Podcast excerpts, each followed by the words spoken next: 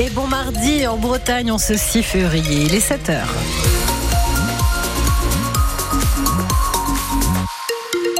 La tendance euh, météo pour aujourd'hui, c'est du gris, c'est de la douceur aussi avant l'arrivée d'une vraie perturbation. Demain, on y reviendra en détail avec Sébastien Decaux de Météo Bretagne après le journal.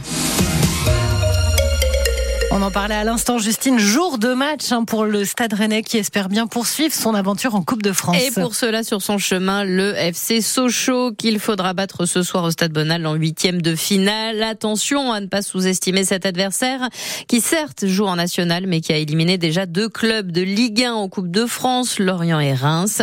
Ce soir euh, sur euh, le terrain, le coach Julien Stéphane devrait opérer quelques changements dans son 11 de départ et ce alors que les remplaçants rennais ont plutôt déçu dernièrement.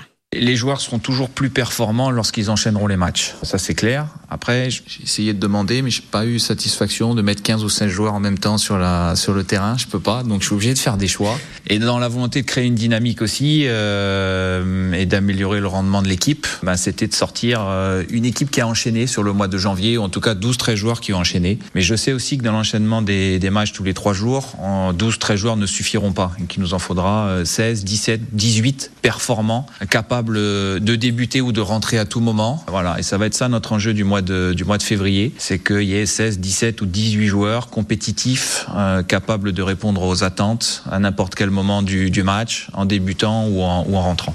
Sochaux Rennes, coup d'envoi à 20h45, soirée foot à vivre dès 20h15 sur France Bleu Armorique avec François Rosier et Valentin Plat.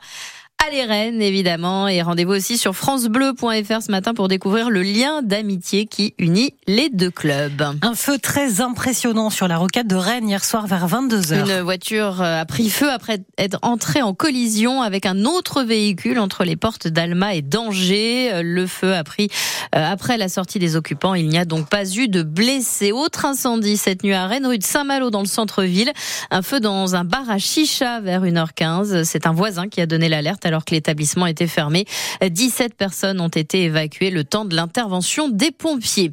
Deux évasions en six semaines pour un détenu de Rennes incarcéré pour vol avec violence. Cet homme de 26 ans n'a d'abord pas regagné sa cellule après une permission mi-décembre.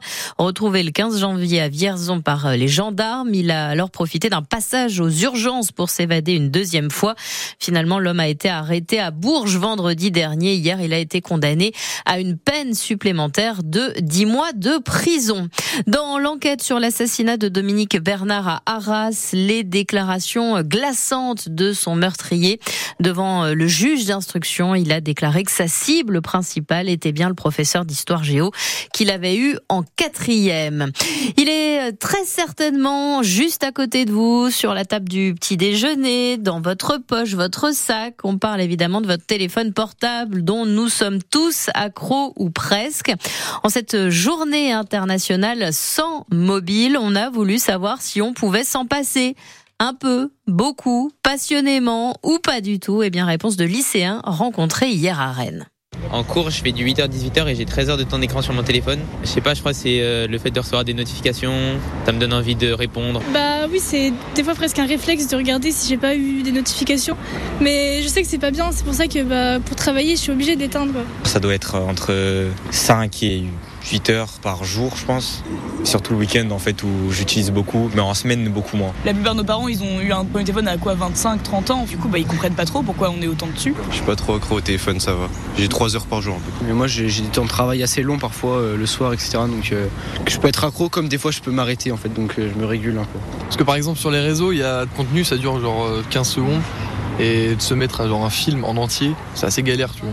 Bah parce que finalement euh, notre cerveau il est habitué à avoir une dose de divertissement euh, infini et rapide et du coup quand tu te poses vraiment et que tu as envie de faire euh, quelque chose de long bah, je, limite je me fais chier quoi. On s'en rend pas trop compte d'à quel point c'est nocif et à quel point on a l'habitude de l'utiliser.